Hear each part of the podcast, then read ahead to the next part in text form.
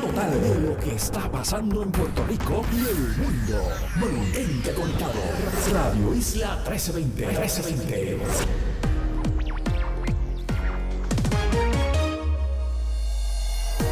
Bueno, ahora vamos a hacer aquí una transición. Aquí ya estuvimos una hora conmigo, con Javier del Valle, hablando en de primera sobre el tema cultural. Eh, pero ahora vamos a. Aquí los dejo con Andrés O'Neill de Motor Show PR, que va a estar hablando de carros. Sí. Eh, y yo le decía, yo le decía, yo nunca había coincidido con, con Andrés. Yo de carros lo único que sé es lavarlo, echarle gasolina y si son estándar, empujarlo. Y que otro lo prenda. Y que otro lo prenda, que otro lo empuje, en lo que yo le, le- le- le saco el cloche. Así es que he aprendido bastantes cositas contigo, pero Bueno, así que saberlo. ahí los dejo en buenas manos. Perfecto, Gracias. muchas gracias. Bueno, my friends, pues vamos rápido con Motor Show PR luego de esta pausa.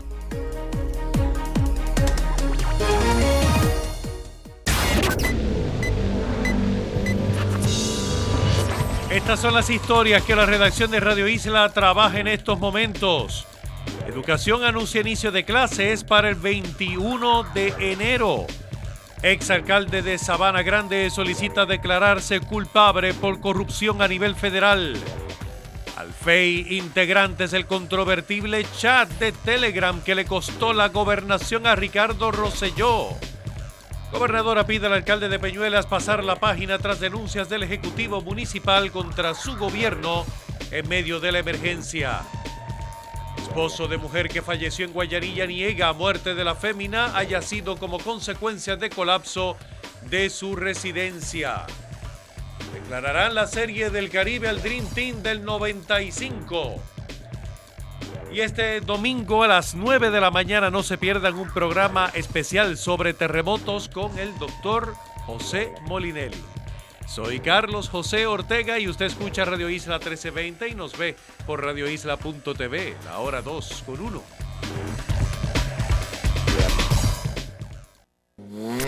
Esto es Motor Show PR con Andrés O'Neill.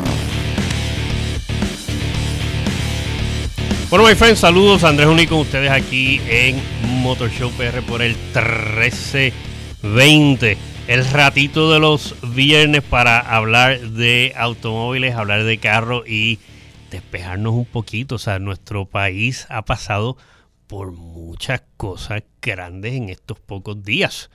Y sí, o sea, estamos en, en una situación muy precaria, especialmente nuestros hermanos del sur. Eh, eh, de verdad que ha sido pues muy triste. No he ido para allá. Aunque sí estuve cerca, el mismo día de Reyes estuve, lo más cerca que llegué fue a Coamo, pero todavía no había ocurrido la, la- parte más, más grande, más, más catastrófica. Eh, no he ido para allá, para, para el, área, el área sur, pero por lo que he visto en, lo- en los medios, pues sí, o sea, estoy muy solidario con, con todos ustedes. Y de hecho, si me están escuchando ahora mismo desde el sur, les voy a regalar esta hora para que se despejen un poquito. Y yo sé que es difícil, es imposible sacarse de la mente eh, todo aquello por lo cual el país está pasando ahora mismo, especialmente eh, en, el área, en el área sur. Pero había un dicho que ustedes tienen que haberlo, haberlo visto en posters y en redes sociales eh, que dice keep calm and carry on. Y es posible que lo hayan visto porque eh, han hecho memes distintos sobre eso que dice, por ejemplo, how can I keep calm if I'm Puerto Rican? ¿Sabes? Nosotros tenemos la, la, la- la sangre caliente, ¿verdad? Y no podemos estar eh, tranquilos. Pero ese letrero de keep calm and carry on, esto surgió durante la Segunda Guerra Mundial, eh, específicamente en Londres. Si se fijan, ese letrero, cuando las veces que lo han visto, tiene como una coronita. Y es que eso se mandó a hacer, la reina mandó hacerlo en Inglaterra, porque para ese entonces todas, todas, todas las noches Londres y ciudades cercanas a Londres eran bombardeadas por los nazis. O sea, todas las noches, tan pronto bajaba el sol, salían los aviones bombarderos nazis desde la Francia ocupada, que está ahí al lado de Inglaterra. O sea, es un brinquito, es un brinquito. Y salían todas las noches a bombardear a Londres. Y entonces, pues, para que la gente se, se sintiera más sosegada a pesar de todo, pues idearon estos letreros que los pusieron en distintas partes de Londres, muchísimas partes, incluso en los refugios subterráneos, que decían esa frase, keep calm and carry on. O sea, en español podríamos decir, mantén la calma y continúa. Y fíjense, ahí pues hay algo similar a lo que está pasando ahora en Puerto Rico. O sea, todas las noches, como le he dicho, salían esos aviones nazis desde la Francia ocupada, que también pues la gente estaba allí sufriendo. Salían esos aviones, esos bombarderos, cruzaban el Canal de la Mancha y bombardeaban Inglaterra por las noches. O sea que las noches eran los momentos de mayor tensión, igual que está ocurriendo ahora en Puerto Rico. El terremoto grande nos tomó de madrugada, nos tomó en oscuridad y la oscuridad de la noche pues nos está causando eh, tensión y entonces, pues es parecido a lo que, lo que estaba pasando en la, Inglaterra de aquel entonces. O sea, keep calm and carry on. Y eso mismo le digo a ustedes, pues, eh, eh, especialmente a los que están en las áreas afectadas. Mantengan la, calma continúen. Keep calm and carry on. Y siguiendo esa línea, pues quiero entonces que regalarles esta hora, aunque mi hora pues siempre es la misma, siempre es hablando de automóviles, pero especialmente para los que me están escuchando en áreas devastadas, en, en, el área del sur y en toda la isla, porque hay nerviosismo en la isla completa, pues aprovechen esta hora para eh, escuchar lo que, lo, lo que les voy a estar contando de la historia del automóvil, de automóviles de ahora y todo eso. Y vamos a despejarnos un poquito. Vamos durante esta hora a olvidarnos, no podemos olvidarlo, ¿verdad? Por supuesto. Pero durante esta hora, pues vamos a concentrarnos en otras cosas. Keep calm and carry on. Así que espero de verdad que la intención mía de que pues muchos pues puedan tener un ratito de tranquilidad durante esta hora que voy a estar aquí, pues espero que, así sea. espero de verdad que eh, muchos logren pues durante esta próxima hora pues zafarse un poquito mentalmente de todo lo que nos está pasando. Bueno, la semana pasada les estuve contando que eh, iba a tener un fin de semana muy bueno porque eh, de nuevo, una vez más iba a estar probando el Toyota Supra, la nueva versión esta que todo el mundo ha estado hablando de él. Algunos lo admiran, otros lo aborrecen, pero no deja de ser un gran carro. Y entonces les estuve contando que eh, mi hijo anda de vacaciones acá en Puerto Rico. Bendito, ya se me va el jueves. Estuvo un mes aquí, ese mes se me fue a las millas y ya se me va el jueves. Y entonces, pues, siendo él un amante y admirador de los automóviles, igual que yo, eh, pues hice lo, le, solicité a la gente de Toyota de Puerto Rico si me podrían dejar el prestarme el, el, carro, pues, para que mi hijo lo viera y esto y sacarlo a pasear y eso. Y nada, yo pensaba pues que simplemente me prestaran el carro un ratito o si acaso máximo de un día para otro. Y esto fue el jueves de la semana pasada.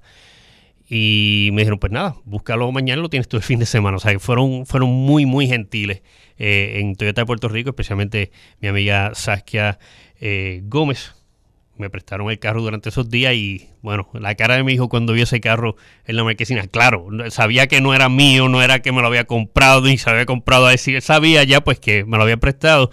Y se alegró muchísimo de verlo en persona porque viviendo allá en Texas todavía, creo que todavía no había visto uno todavía eh, y le encantó, le fascinó el carro, la cara de él pues fue algo pues grande para mí poderle llevar esa alegría. Y durante los próximos días después de, ese viene, pues estuvimos manejándolo bastante, eh, aunque no le di la pela que le di la primera vez que probé el carro, que como les conté, aproximadamente como en cinco días más o menos, lo manejé un total de 742 millas. yo me metí por todos los recovecos de la isla de Puerto Rico. Bueno, casi todo, sí. Eh, manejé bastante. 742 millas. Que, o sea, para eh, términos de vida en un continente, o sea, los, que nos estén escuchando eh, en Estados Unidos o en algún otro continente del mundo a través de radioisla.tv, pues tal vez 700 millas no les sorprendan porque allá se manejan distancias bien largas.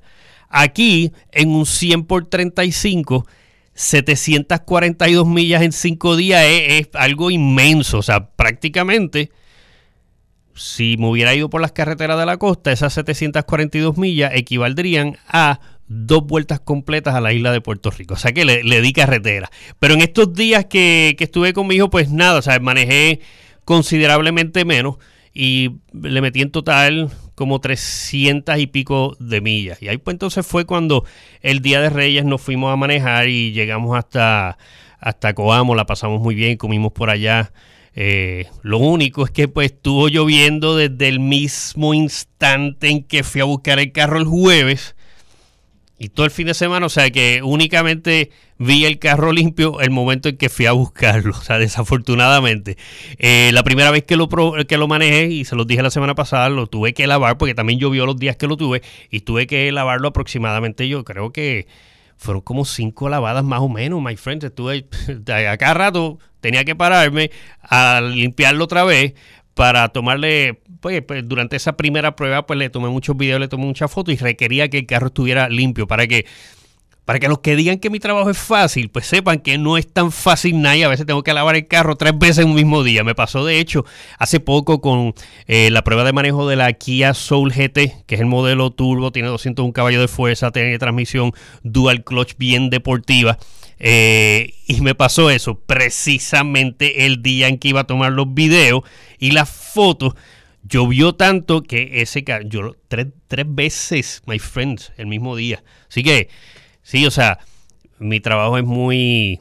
Eh, o sea, lo, lo, disfruto muchísimo, pero sí, o sea, no, no es tan fácil como parece. Así que nada, pues durante esos días estuvimos eh, manejando el Supra, los dos Andrés, mi hijo también se llama así, eh, y la pasamos muy, muy bien. Pero como les dije, ya lo que me queda son eh, seis días más para estar con él. Ya se me va el, jueves de la semana que viene y pues estamos aprovechando estos últimos días. De hecho, hoy voy a correr patineta con él después que salga aquí del estudio. me encuentro con él en San Juan y por allá pues estaremos corriendo patineta un rato. O sea, nos encantan los vehículos que tengan rueda. Rueda y motor mejor, pero también hay uno, bueno, si venimos a ver la patineta tiene motor también, la pierna que de uno que es la que está impulsando, pues sí, o sea, tiene rueda y motor. Bueno, pues también les había contado la semana pasada que usualmente para esta fecha siempre estoy haciendo maleta o ya estoy volando para, para Detroit, pero el Auto Show de Detroit se mudó ahora para verano, no me recuerdo si es mayo o es junio, pero sí, lo, los rodaron para, para el verano. Eh, así que pues al no haber todavía eh, un auto show tan temprano en el año, pues todavía no hay muchas eh, noticias como tal grandes o importantes. Así que durante, esta, durante el programa de hoy, y por eso pues les digo que quiero que lo utilicen pues como pues para disipar un poco eh, el nerviosismo y todo lo demás, pues simplemente pues, vamos a hablar de cosas antiguas de historia del automóvil y hay cosas bien fascinantes en la historia del automóvil. O sea, es como les he dicho muchas veces, o sea, usted no tiene que ser lo que aquí en Puerto Rico le llaman un fiebrú o un entusiasta o amante de los automóviles para que le guste el contenido que traigo. Porque la historia del automóvil es bien, bien interesante. Eh, y de hecho, el automóvil en un momento dado, pues era visto como, y se los dije la semana pasada, cuando les estuve hablando sobre Henry Ford, el automóvil en principio se veía como un simple juguete para los hombres ricos, para los millonarios. Y lo era. En un principio eran tan y tan y tan y tan costosos que la gente no podía tener automóviles. Eran simplemente artefactos para la gente inmensamente rica. Punto. O sea, era, se veía como algo muy vano. El automóvil se veía así.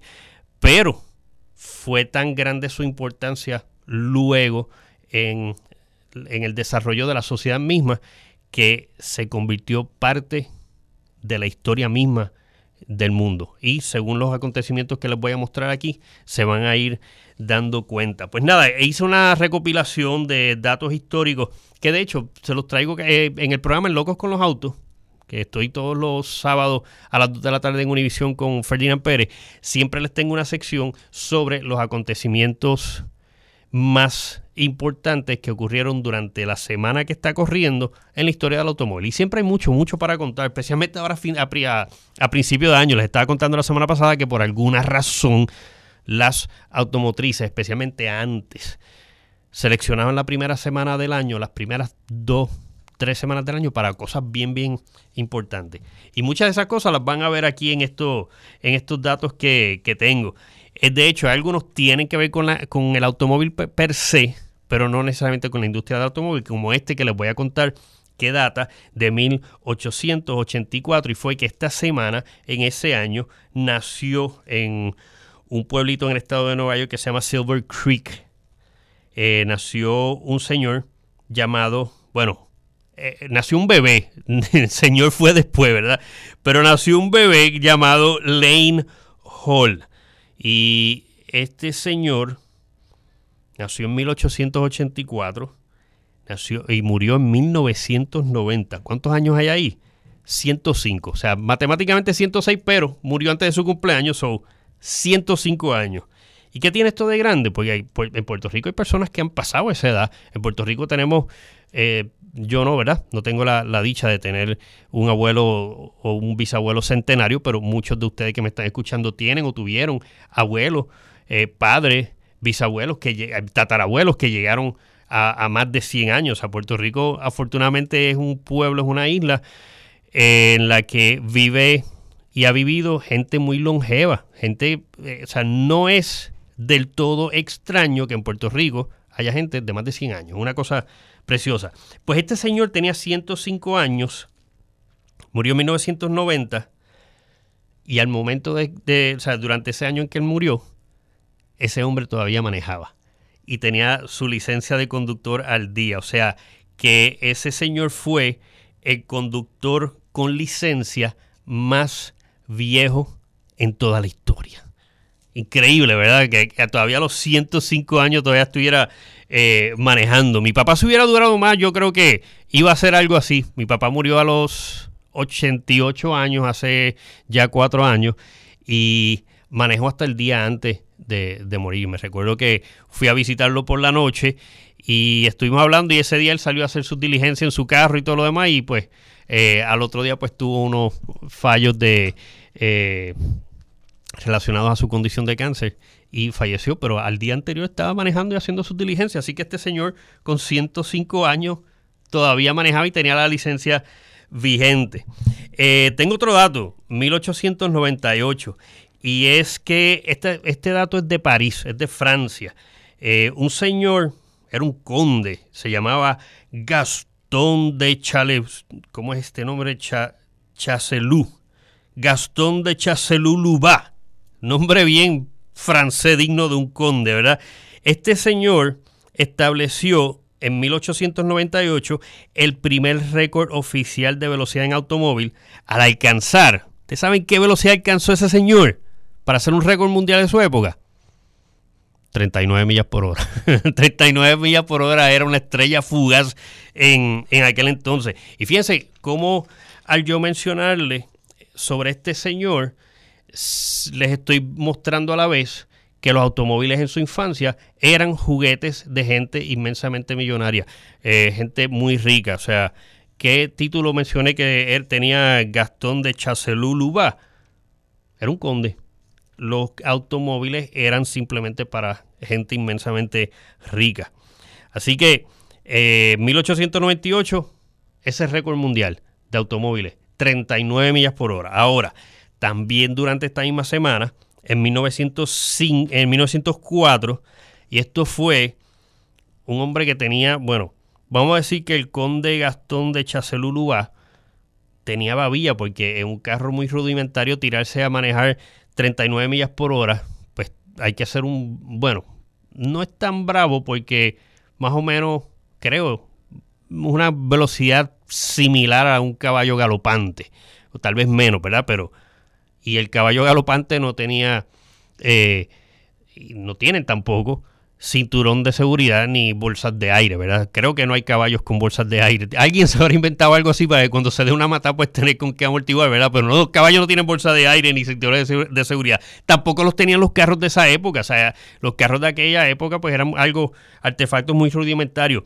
Pero alcanzó las 39 millas por hora. Cinco años, de, eh, seis años después, en 1904, un conductor eh, un piloto más bien, llamado Barney Oldfield. Este fue uno de los primeros grandiosos héroes de las pistas durante la infancia del automóvil. Barney Oldfield manejó un carro hecho por Henry Ford. Era un, un vehículo sin carrocería. Era, my friends, la cosa más cruda del mundo. Era simplemente un chasis con motor, rueda, un asiento y un guía. Más nada. Nada más. Y eso fue lo que estaba manejando ese señor Barney Oldfield. ¿Ustedes saben qué, eh, velocidad alcanzó? Nos reímos de las 39 millas en 1898, pero en 1904 un vehículo tan rudimentario, Barney Oldfield alcanzó las 91 millas por hora. Eso es tener babilla, porque manejar un carro de hoy en día a 91 millas por hora, bueno, es, es fácil, porque son carros pues, que ya tienen, pueden manejar esa velocidad, pero es, una, es un automóvil que está en una carrocería cerrada, tiene cinturón de seguridad, tiene bolsas de aire, depende del año, ¿verdad? Por supuesto. Eh, uno manejando 91 millas por hora en un carro de hoy en día es cosa fácil, porque también es un carro predecible, es un carro seguro, etcétera. Pero este señor en un chasis con una silla, con motor y rueda, alcanzó las 91 millas por hora. Y más bravo todavía, ¿usted sabe dónde lo hizo?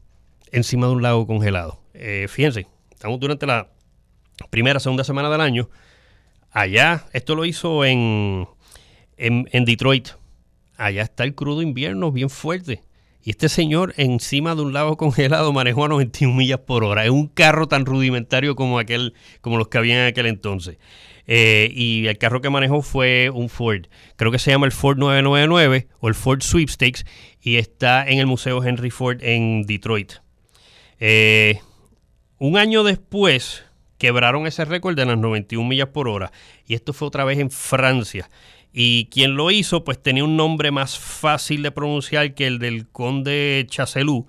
Eh, este señor se llamaba Victor Henry. Podría pasar por gringo, pero era un francés, Victor Henry. Entonces él estableció un nuevo récord de velocidad, le ganó a, eh, a Barney Oldfield, que había hecho 91 millas por hora, y este señor Victor Henry en Francia alcanzó las 109 millas por hora. Otro con babilla, porque también eran, seguían siendo carros muy, muy rudimentarios. Ok, de ahí brincamos a 1913 y vamos a ver cómo los automóviles van cambiando. Y es que en ese 1913, eh, la desaparecida automotriz americana Hudson, muchos de ustedes que conocen de carros antiguos, se conocen la marca Hudson, una marca ya extinta. Eh, muchos de ustedes, los más mayores, pues vieron Hudsons en la calle y tal vez hasta los tuvieron. Y era una marca muy, muy antigua. Y ya para 1913 ellos lanzaron un carro que fue el primer automóvil en el mundo con una carrocería cerrada. O sea, lo que me refiero que es una carrocería cerrada es que era una carrocería con cristales en los lados, o sea, cierto tipo de pared, ¿verdad? Porque los cristales pues son una barrera, más capota fija. O sea, hasta ese entonces, hasta 1913, todos los automóviles producidos eran sin capota. O sea, no podemos decir que era convertible porque el término de convertible viene a que tiene capota y, no se la quita. Eh, antes de eso, pues no eran convertibles, era simplemente carros sin techo. Entonces en 1913 salió, eh, gracias a la automotriz americana Hudson, salió el primer carro de carrocería cerrada. Entonces, tengo otro dato, este es de 1933 y está estrechamente ligado a otro acontecimiento de 1958. Ok, vamos primero con el del 33. Y muchos de ustedes se van a alegrar, les va a gustar este dato porque a muchos de ustedes les gusta esta marca que les voy a mencionar. Y fue en 1933, fue fundada en Tokio Japón una compañía llamada Dat Jidosha Seiso. No sé qué significa. Dat Jidosha Seiso. Y al próximo año le cambiaron el nombre a Nissan. Pero, aun cuando la marca, la, la compañía se llamaba Nissan y se, se llama todavía, en ese entonces decidieron que sus carros, los automóviles que estaban produciendo, se iban a llamar, y muchos de ustedes saben la contestación, Datsun. O sea, 1933 fue fundada Nissan. Así que hoy está celebrando cuántos. Eh, mi matemática mental a veces no es muy buena. Eh, pero 2020 menos 1933 está. Mm, caramba, me, me Pero está, bueno, casi, casi 90 años. No, sí, sí, va para 90 años. 90 años serían el 23 o ahora tiene 80, 87. 87 años eh, eh, Nissan. Así que felicidades, happy birthday. Eh, Nissan, no sé decirlo en japonés, pero eh, Happy Birthday Nissan, feliz cumpleaños Nissan. mis felicitaciones al equipo de Nissan aquí en Puerto Rico que hace muy buen trabajo con esa marca. Así que fue en 1933, fue fundada Dat Jidosha Seiso. En el 1934 cambió el nombre a Nissan. Y entonces los vehículos que producían eran bajo la marca Datsun, que eso fue como hasta 1985. A partir de ahí, eh, los carros obtuvieron el mismo nombre de la compañía matriz que lo producía, Nissan, y hasta el día de hoy los conocemos, los conocemos como Nissan. Aunque Datsun regresó a algunos mercados internacionales, creo que es Rusia, Tailandia, India y no sé cuál más. En esos países usted puede comprar un Datsun nuevo, pero son vehículos nuevos, o sea, no que son que están haciendo Datsuns antiguos. Eh, sé que la, marca está viva. Pues entonces les dije que eh, relacionado a, esa, a este acontecimiento en 1933 hubo otro en 1958 y es que ahí fue cuando eh, surgió la entrada al mercado de Estados Unidos de las marcas Datsun y Toyota. Las dos llegaron a Estados Unidos esta misma, eh, para esta misma semana en 1958. Eh, ahora bien, algo que tengo que contarles, y lo más seguro se los he mencionado en otras ocasiones, es que Toyota no entró como Toyota. Toyota entró con el nombre de Toyopet. Y es que 1958 era apenas 13 años después de finalizada la Segunda Guerra Mundial y todavía los estadounidenses veían a los japoneses como enemigos, los veían despectivamente. Entonces en aquel entonces la compañía que introdujo a, bueno, la misma Toyota, eh, optó por utilizar un nombre menos japonés, que no sonara tan japonés, y en vez de Toyota le puso Toyopet, para que sonara más bonito, pet de mascota, eh, y le pusieron ese nombre, Toyopet. Ahora bien, esos primeros Toyota, Toyopet, no eran como los Toyotas de ahora. En aquel entonces los carros salieron muy malos, no eran aptos para el mercado de Estados Unidos, eh, eran vehículos con muy poca potencia y fueron muy poco confiables y tuvieron que retirarlos del mercado. Y entonces ahí fue cuando los japoneses que... Eh, los japoneses saben hacer las cosas, o sea, si algo les sale mal, ellos van, eh, son muy obstinados en resolver esos problemas. Entonces, o sea, pensaron, ¿por qué el Toyopet funciona en Japón y no funciona o no trabaja muy bien en Estados Unidos? Pues eso se dieron a la tarea de descubrir qué era y entonces tomaron una decisión que de esa les voy a contar luego de esta pausa. Regreso rapidito, my friends. Sigue disfrutando de Motor Show PR. Conéctate a Facebook Live y deja tus comentarios en la página de Radio Isla 1320. Bueno, my friends, Andrés Único, usted aquí en la segunda mitad de Motor Show PR por el 1320. Justo cuando terminé la primera mitad le estaba contando sobre el fallido o la, la, fallida entrada de Toyota bajo la marca Toyopet al mercado estadounidense en 1958. Les dije pues que resultaron ser que no eran carros buenos para el mercado estadounidense de, aquel, de aquella época y los japoneses pues siendo personas muy muy eficientes, fieles creyentes de la eficiencia, retiraron la marca que en aquel entonces era pues Toyopet, todavía no se llamaba, o sea, la marca sí era Toyota, pero, o sea, la, automotriz era Toyota, pero la marca para Estados Unidos era Toyopet. La retiraron, se la llevaron y entonces, como les dije en la primera mitad, los japoneses pues siempre son muy obstinados con la perfección, son muy obstinados con resolver problemas. Y entonces eh, se dedicaron a verificar por qué el carro había sido un carro aceptable en Japón, pero no en Estados Unidos y decidieron entonces ahí pues meterle eh, más en ingeniería, eh, verificar más, darle más potencia a los motores y hacer varios cambios para que entonces esos carritos fueran más, eh, más eficientes. Así que entonces varios años más tarde, ya en la década de los 60, 60 y pico, sí, porque esta fallida primera entrada fue en el 58, luego ya entrada la década de los 60, regresan con carros muy buenos y se apoderaron del mercado. Esta vez echaron a un lado el nombre de Toyopet y entraron propiamente como Toyota.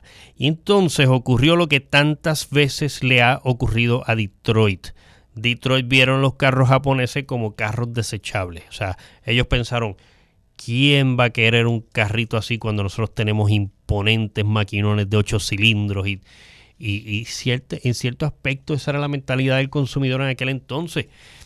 Y los estadounidenses no, no adoptaron rápidamente el carrito japonés hasta que ocurrió algo más tarde. En Puerto Rico fue distinto. En Puerto Rico rápido se, eh, se adoptó el carro japonés como una, un medio de transportación confiable y a los boricuas les gustaron los Datsun, les gustaron los Toyota, les gustaron los Hondas cuando llegaron después y ya en los 70 cuando empezó a llegar y, yo creo que hasta un poquito antes que empezaron a llegar otras marcas japonesas como eh, Subaru, eh, Mazda, pues los puertorriqueños adoptaron el carro japonés mucho antes que los estadounidenses. O sea que yo puedo decirles que Puerto Rico fue el primer lugar dentro de la jurisdicción de todo Estados Unidos donde se aceptó y se adoptó y se enamoraron de los carros japoneses. O sea,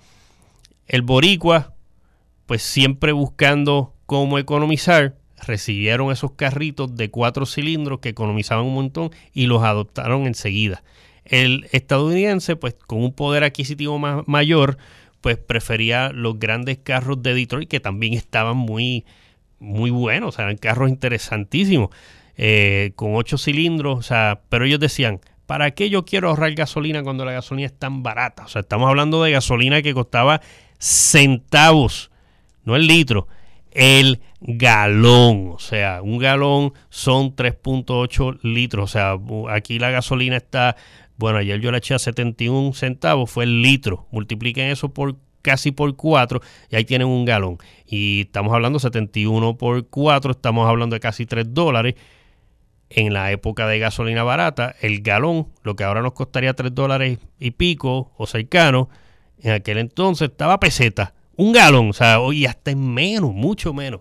Entonces, pues, los estadounidenses decían, pues, ¿para qué queremos un carro chiquito? Pues ya lo habían intentado. En la década de los 30 había una compañía que se llama Crossley que hizo el primer subcompacto americano en la década de los 30, tan temprano como en, los, en la década de los 30. Pero una compañía que entonces, en cierto aspecto, estaba demasiado adelantada a su época porque inventó algo que la gente no iba a necesitar hasta 40 o 50 años más tarde. O sea, por eso Crossley fracasó en aquel entonces. Y de hecho, tengo un datito eh, histórico interesante de Crossley también. Eh, pero entonces ocurrió, ocurrió pues lo que las automotrices americanas muchas veces hicieron.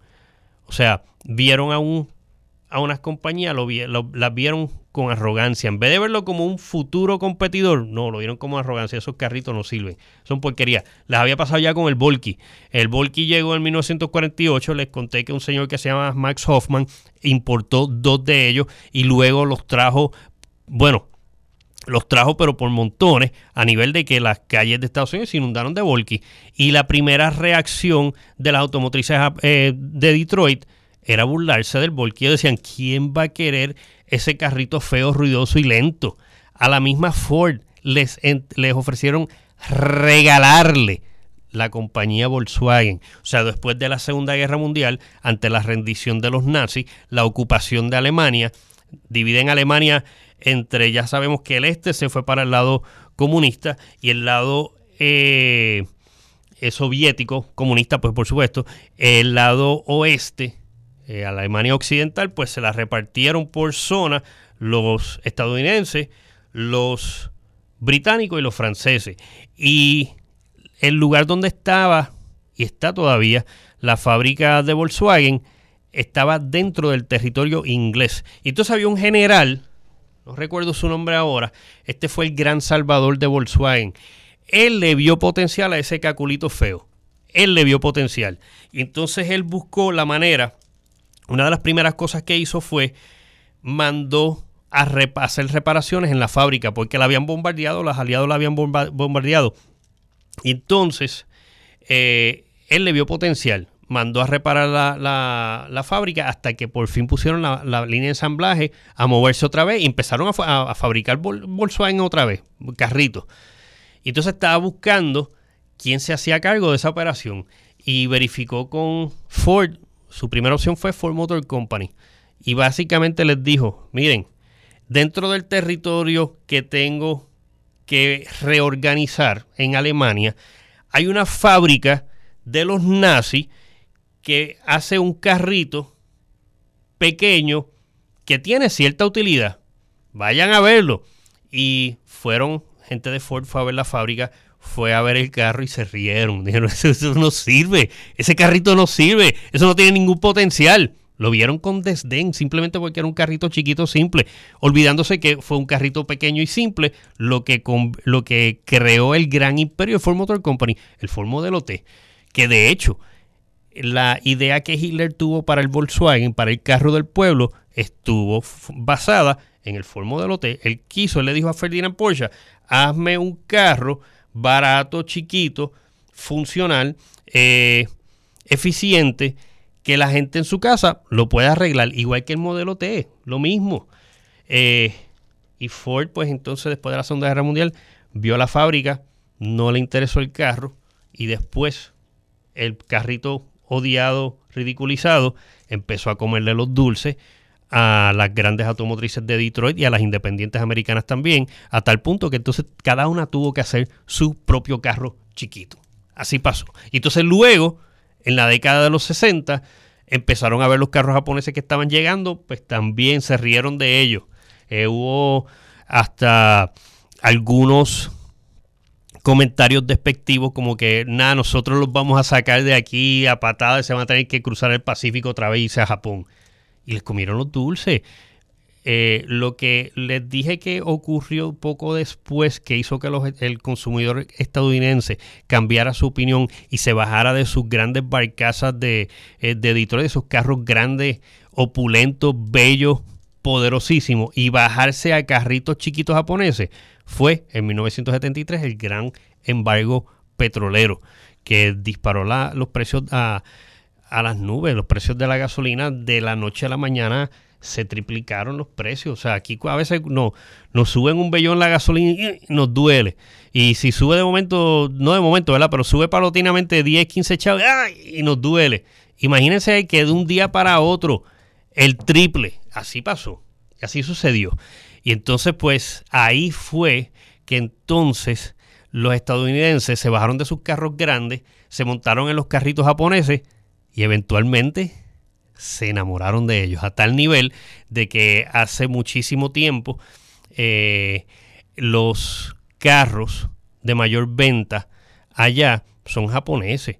Eh, cierto, cierto. El vehículo, o sea, vehículo en general de cualquier categoría de mayor venta en Estados Unidos, por los últimos, yo creo que son como 37 años, es la Ford F-150. O sea, la Ford F-150 la serie F completa en Estados Unidos vende más que cualquier modelo de vehículo, pero por mucho, my friends. O sea, ha habido años que la F-150 ha vendido 900 mil unidades en un solo año. Eso son casi como vender más o menos como 2.000 carros, 2.000 de esas guaguas diarias, diarias. Y entonces, pues, eh, también la, la pick-up de Chevrolet de General Motors, las de GMC y de, y de Chevrolet como tal, venden muchísimo y las de Ram. O sea, entre las pickups, o sea, son las campeonas, las absolutas reinas de Estados Unidos. Pero en la categoría de carros, pues las de mayor venta, pues ya desde la década de los 90 hasta la década de los 90 fue el Ford Taurus y entonces después ahí lo destronó el Accord y después lo destronó, al Accord lo destronó el Camry en Estados Unidos. Y ha pasado algo bien interesante y es que al Camry lo destronó recientemente la RAV4. La RAV4 es el vehículo, el, vehículo no pick-up de mayor venta en Estados Unidos ahora mismo. Y aquí en Puerto Rico tiene unas ventas bien, bien grandes. Yo les dije hace unos meses que no me sorprendería que estuviera, termine el año, pero bien arriba y cause cierta sorpresa. Así que estoy esperando los números finales de diciembre para entonces hacerles el reporte final de cuáles son los absolutos campeones en ventas en Puerto Rico durante el 2019. Pues eso ocurrió, esos fueron los tres datos, les conté uno del 33, que fue cuando fue fundada la compañía que después sería llamada como Nissan, y en el 58 la entrada al mercado estadounidense de Toyota y Datsun. Eh, otros datos bien interesantes que ocurrieron fue, miren, miren lo que les estaba contando ahora, esto fue en 1973. Les conté que hubo un embargo petrolero que disparó el precio de la gasolina. Pues también en 1973, en estas primeras semanas del año, el gobierno federal pasó una ley a nivel de todo Estados Unidos y todo su territorio que nos tocó a nosotros. Y fue que había que bajar el límite de velocidad en, en, los expresos a 55 millas por hora. Y esto lo he contado antes. Las 55 millas por hora, mucha gente la ve como la velocidad más segura que hay en cualquier expreso. 55 es seguridad. No nunca fue una medida de seguridad. ¿Usted sabe por qué Estados Unidos, el gobierno federal, dictaminó en 1973, esta semana, que los límites de velocidad tenían que ser bajados a 55? Para ahorrar gasolina. La gasolina se había puesto tan cara y estaba escaseando tanto que entonces para que a nivel nacional todos los conductores bajaran su consumo de gasolina, mandaron a todo el mundo, pusieron los letreros de que todas las autopistas, el límite máximo era de 55 millas por hora. Antes de eso, cada estado individualmente tenía la potestad de poner el límite de velocidad que creyera propio. Y había estados con 70 millas por hora, 75, 80, 85, especialmente los estados bien grandes como Texas, Montana, las Dakotas, eh, Idaho. Esos estados así bien grandes que tienen poca población. Texas tiene población grande, pero es tan gigante que tiene áreas en las que usted puede estar manejando tal vez 200 millas y no se encuentra con casi nada. Y entonces, pues en esas porciones así, que son inmensamente grandes, rectas y, sin tráfico, pues los límites de velocidad eran altos. Y entonces, pues mandaron a poner las 55, mandaron, mandaron a bajar los 55, no para salvar vidas, sino para ahorrar gasolina. Miren qué cosa. Eh, y entonces, pues todas tuvieron que, todos los estados tuvieron que cumplir. Entonces, más tarde, creo que fue para los 90, en el que cuando por fin el gobierno federal pues se dio cuenta y dice, caramba, o sea, ya había que ahorrar gasolina, pues ya se ahorró, vamos a subir eh, el límite de velocidad, que cada estado nuevamente tenga la potestad de poner el límite que quiera. Y ahí entonces los, que abogan por la seguridad en el tránsito que es bueno, es abogar, es muy bueno abogar por la seguridad en el, tránsito, pero no llegar a, a niveles ridículos. Esta gente decía, no, no se puede subir de 55 porque 55 es una, una, una, velocidad segura y si subimos a 55 van a haber ríos de sangre por todos los expresos de Estados Unidos, etcétera. Y suerte que el gobierno federal no hizo caso como quiera dejó que todos los estados pusieran su, su eh, límite de velocidad y así entonces en diferentes estados volvieron los, límites de 70, de 75, 80, 85. Los he visto y he manejado en esos lugares. O sea, manejar, my friends, distancias larguísimas a 85 millas por hora constantemente es una experiencia y, y sobre todo legalmente es tremenda experiencia. ¿Y ustedes saben qué pasó? O sea, la gente, los que los que abogaban por las 55 millas por hora, que decían que iban a haber tragedias en todas las carreteras por subir el límite de velocidad. ¿Usted sabe qué pasó? Cuando los estados pusieron los límites de velocidad más altos, bajaron las muertes en las carreteras. Miren qué cosa, miren qué cosa. O sea, parecería como si fuera algo contraproducente, pero sí lo fue. O sea, esto, los accidentes y, la, y la, las muertes en las carreteras en Estados Unidos bajaron cuando se subieron los límites de velocidad. Pero ese dato fue durante esta semana en 1973. Tengo otro dato interesante, de ahí voy a saltar porque eh, voy ahora por el 1973. Eh, vamos a brincar al 1985.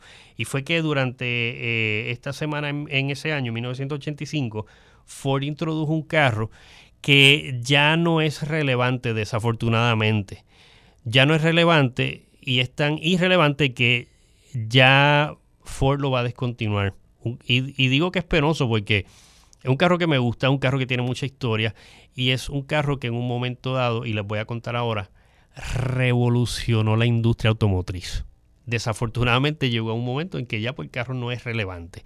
Y es el Ford Taurus. Y van a decir, ¿qué? muchos van a decir, pero ¿cómo el Ford Taurus es eh, revolucionario?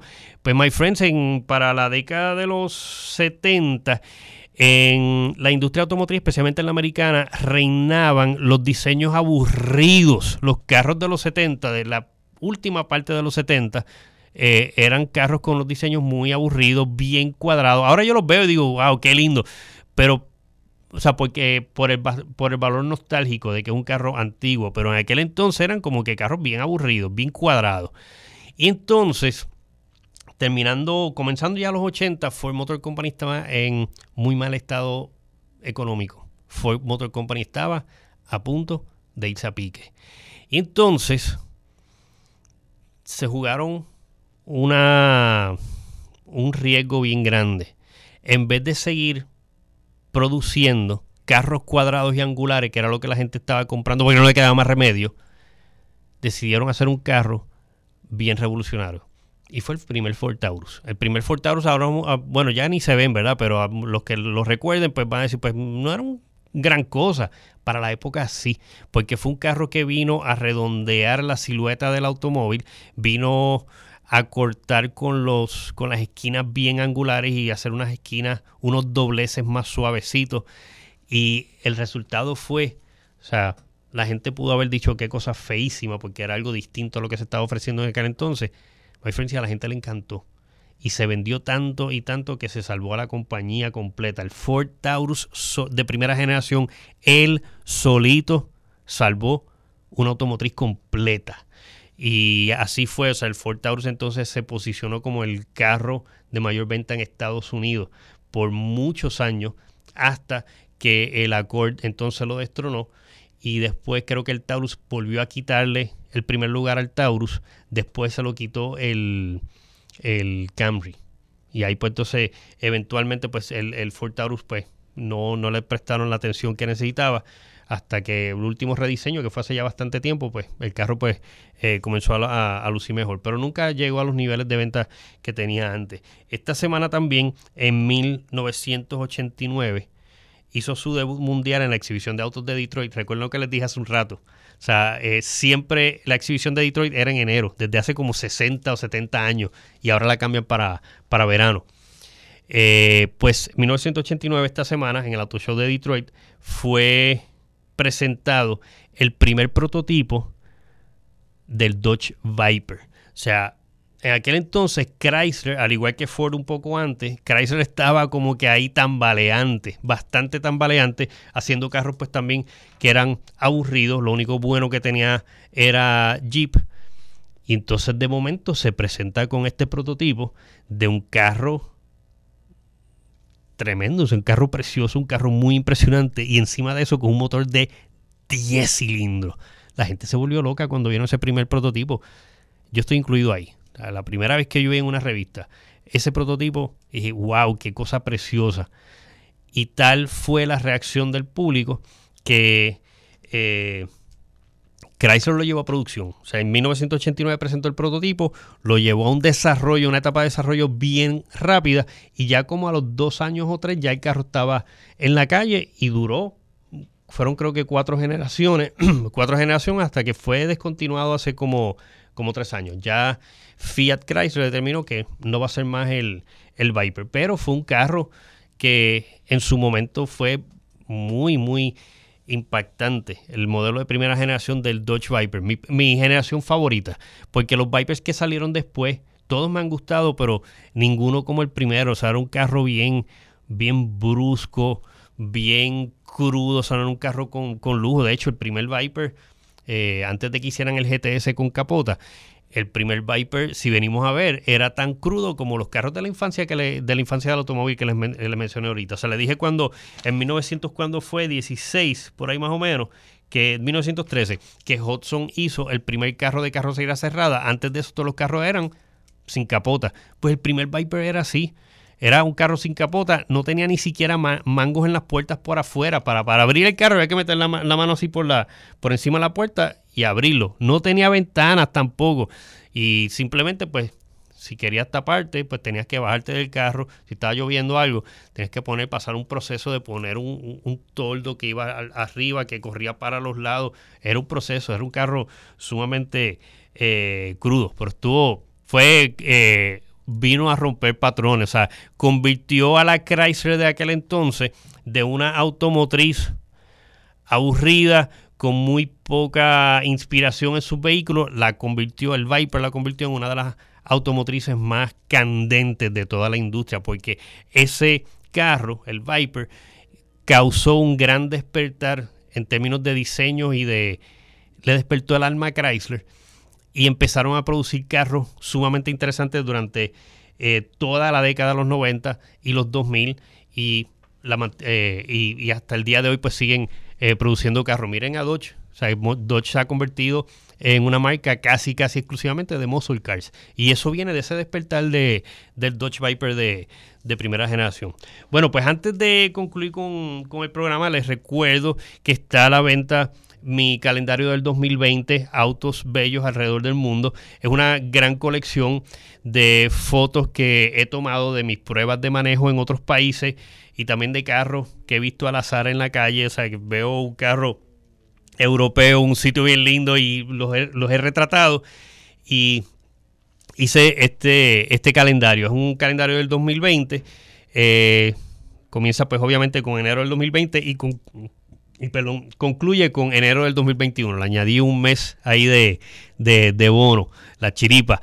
Y entonces, pues pueden conseguirlo en las librerías Norberto González en Plaza Las Américas y en Río Piedra, en la librería El Candil en Ponce. Pueden conseguirlo en. Eh, ¿Dónde más yo lo, Es que lo tengo en varios lugares. Eh, en la librería eh, La Casita en, en Aguadilla. Eh, y entonces, pues el, libro, pues también lo pueden eh, ordenar por mi página eh, en Facebook. Buscan Facebook, buscan Motor Show PR, el mismo nombre de, este programa. Y allí, pues, me lo pueden pedir y yo se lo puedo enviar por, por correo. Pero les va a gustar, un calendario muy lindo.